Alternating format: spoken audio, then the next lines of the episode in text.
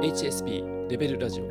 このポッドキャストは繊細な HSP の視点から日常で感じた生きづらさやさまざまな心の問題をテーマにお送りするトーク番組です。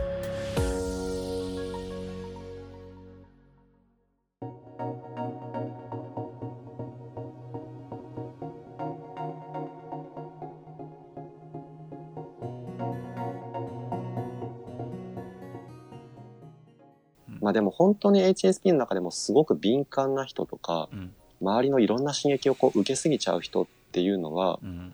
あの、やっぱりそういう自衛策、防衛策多分取ってると思いますね。うんうんあの、ノイズキャンセリングのヘッドホンつけてたりとか。う、んうん。で結構その別に HSP かどうかもわかんないけど、うん。今本当にその移動時間、うん。街中とか移動してる時にこう、絶対イヤホンつけてなんか聞いてて、うんでもうスマホの画面以外見てない人とかいますよね。まあ多いですね歩きスマホしてて。ううんんそう。で、刺激をこうなんかこう、きっぱり拒否してるというか、うんうんうん。なんか女の人で多い気がしますね。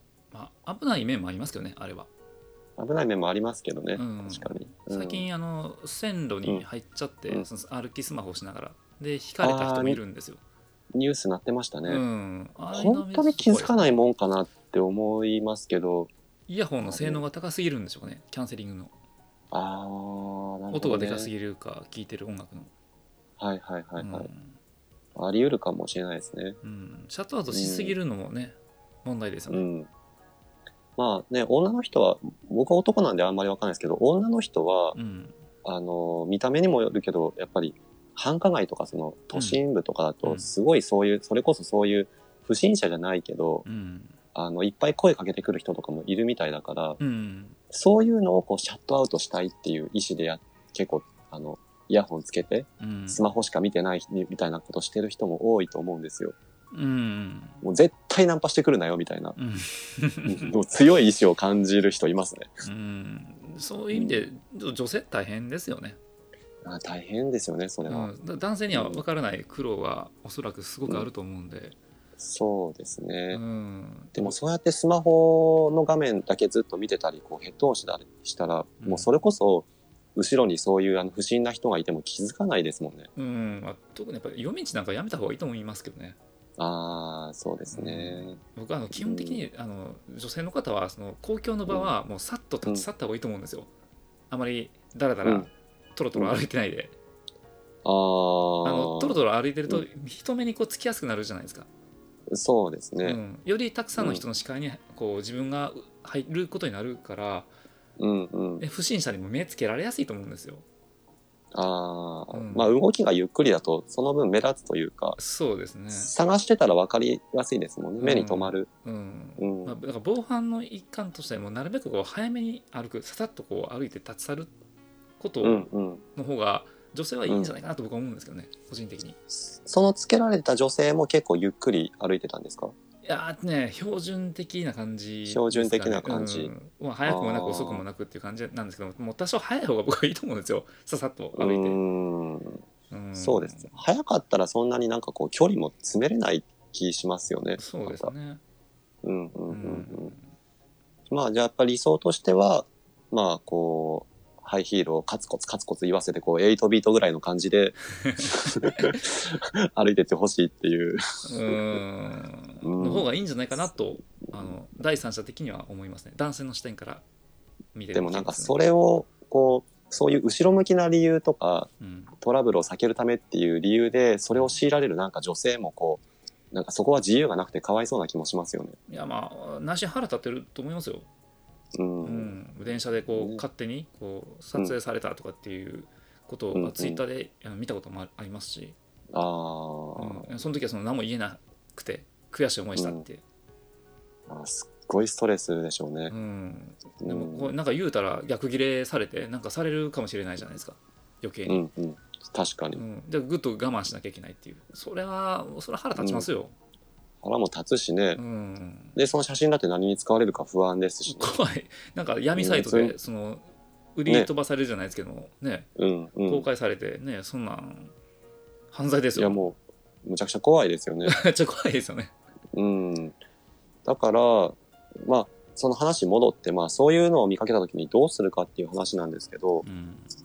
は、間に入れるんやったら、ね、強い人はそうやって入ってったらいいけど、やっぱり、駅とかやったらもう、駅員さんに相談してもいいと思いますよ。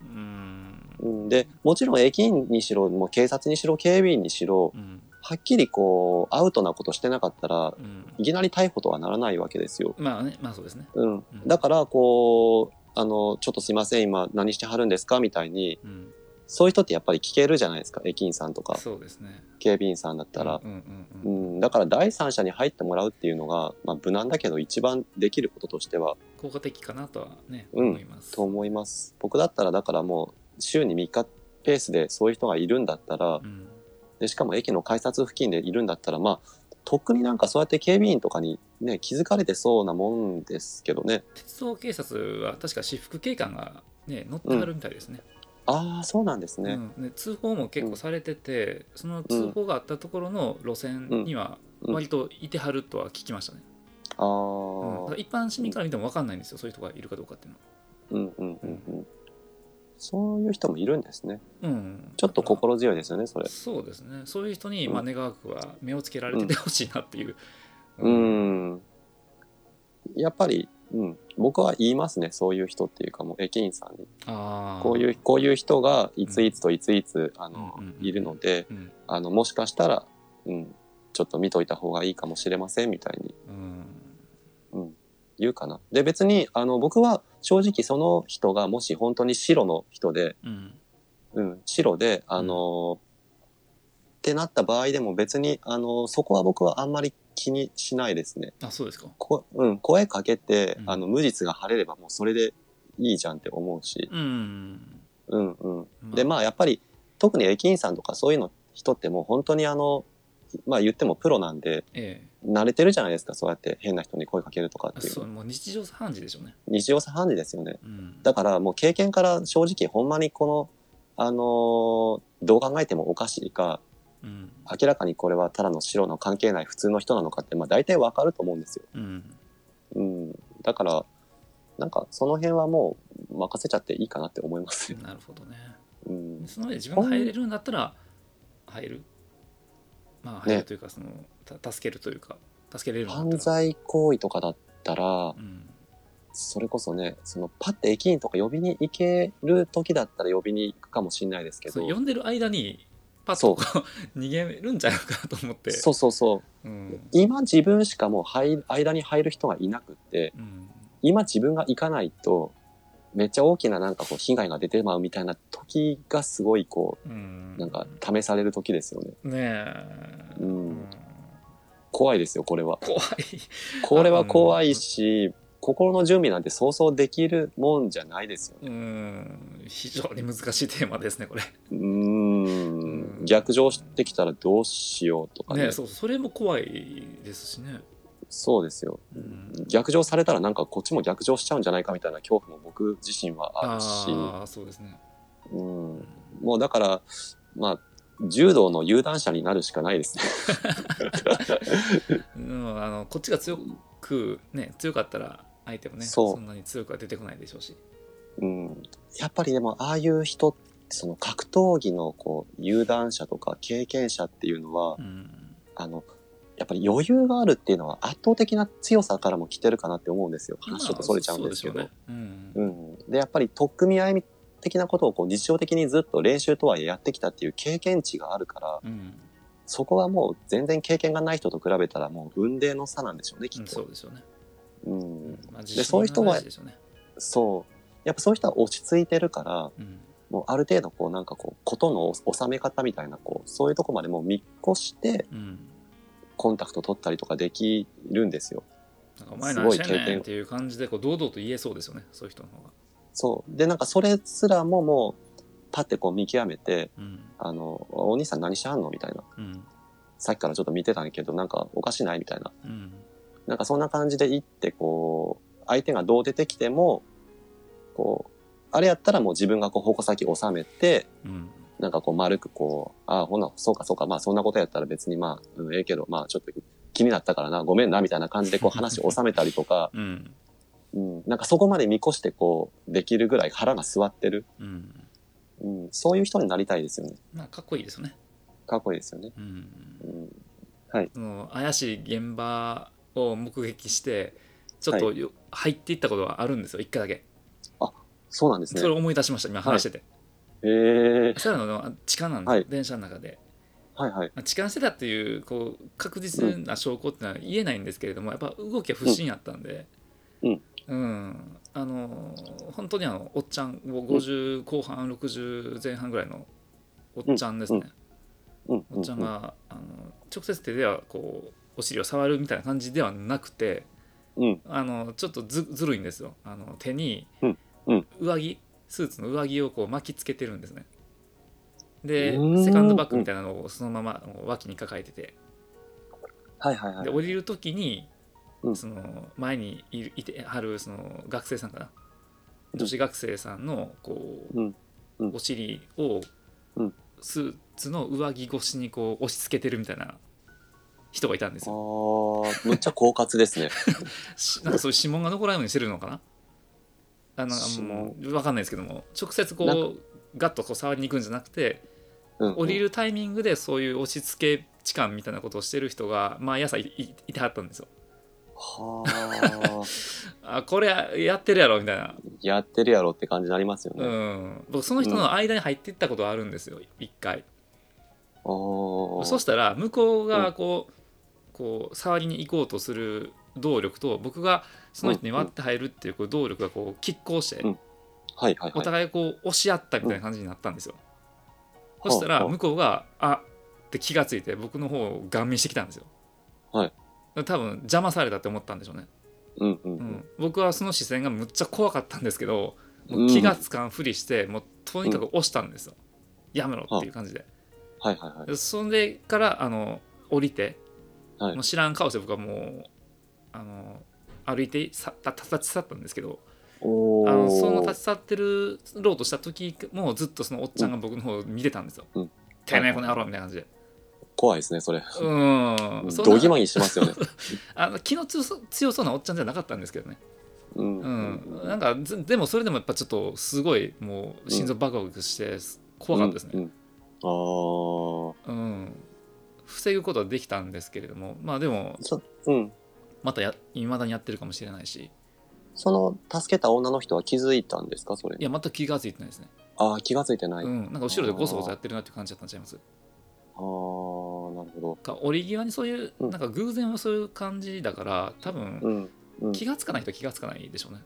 うん。うん。またなんかこう、巻き手に巻きつけてたっていうのが、うん。こうなんか、おあの、騒ぎになった時に、うん。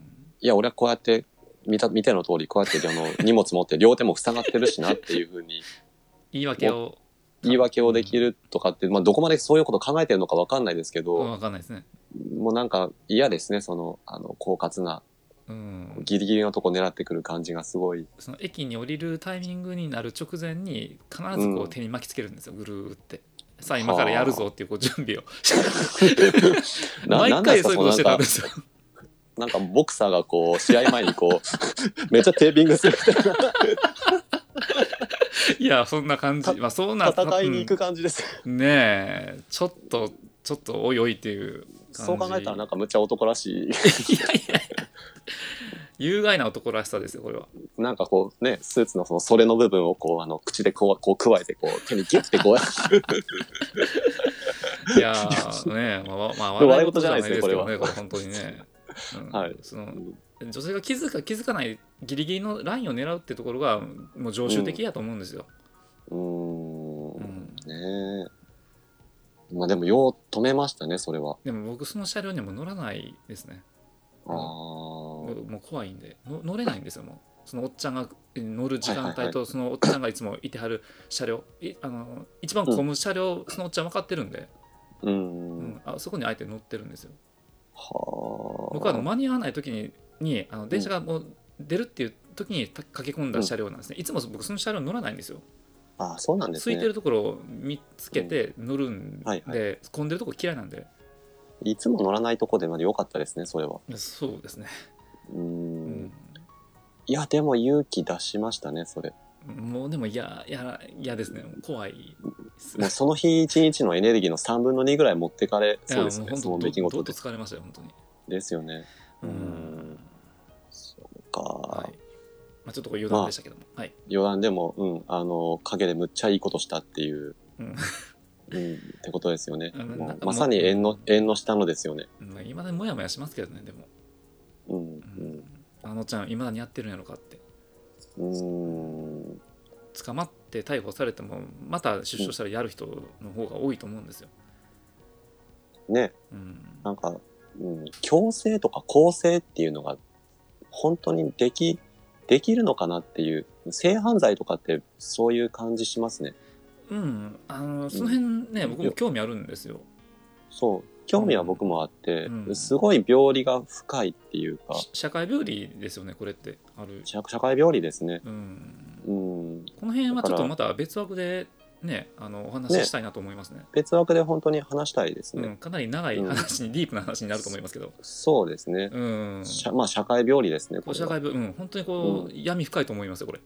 ですよね。うん。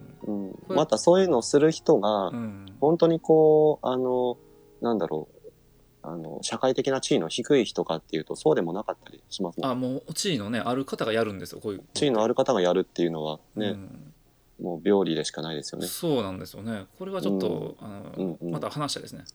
そうですね。うんで、あのー僕が結構それ、まあ、今回のテーマも含めてなんですけど、うんやっぱそういう人とこう自分たちの違いって何なんだろうなとか、うんうんうん、そういう人そのものの心理そのものに結構興味があるしあ気になるんですようん、ね、僕も興味あります、すごく。うん。なんでやっちゃうんだろうとか、そうそう、自分はなんで、でややら逆に自分はなんでやらずに済んでるんだろうなとか、うんうんうん、思ってて、うん。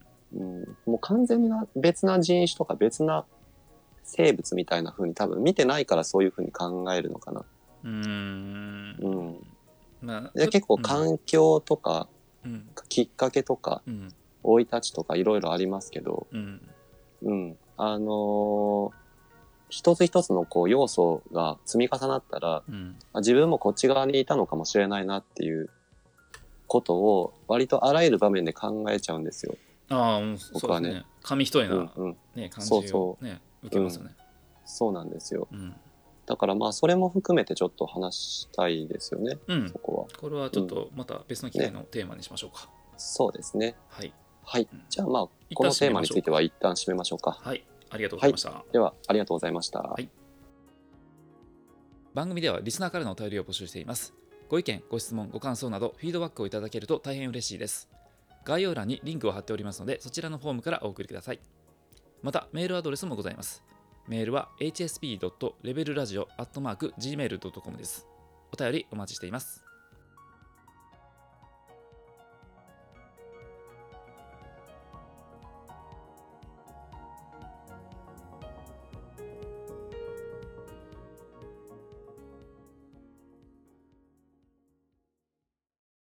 この番組はポジティブで心地よい居場所を提供するプロジェクトサードプレイスラブの提供でお送りしました。